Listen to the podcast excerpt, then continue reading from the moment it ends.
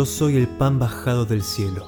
¿Acaso este no es Jesús, el hijo de José? Nosotros conocemos a su padre y a su madre. ¿Cómo puede decir ahora, yo he bajado del cielo?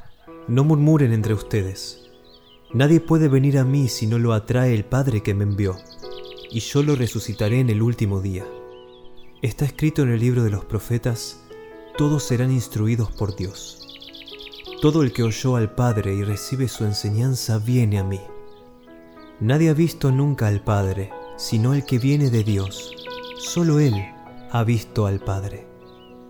Les aseguro que el que cree tiene vida eterna. Yo soy el pan de vida.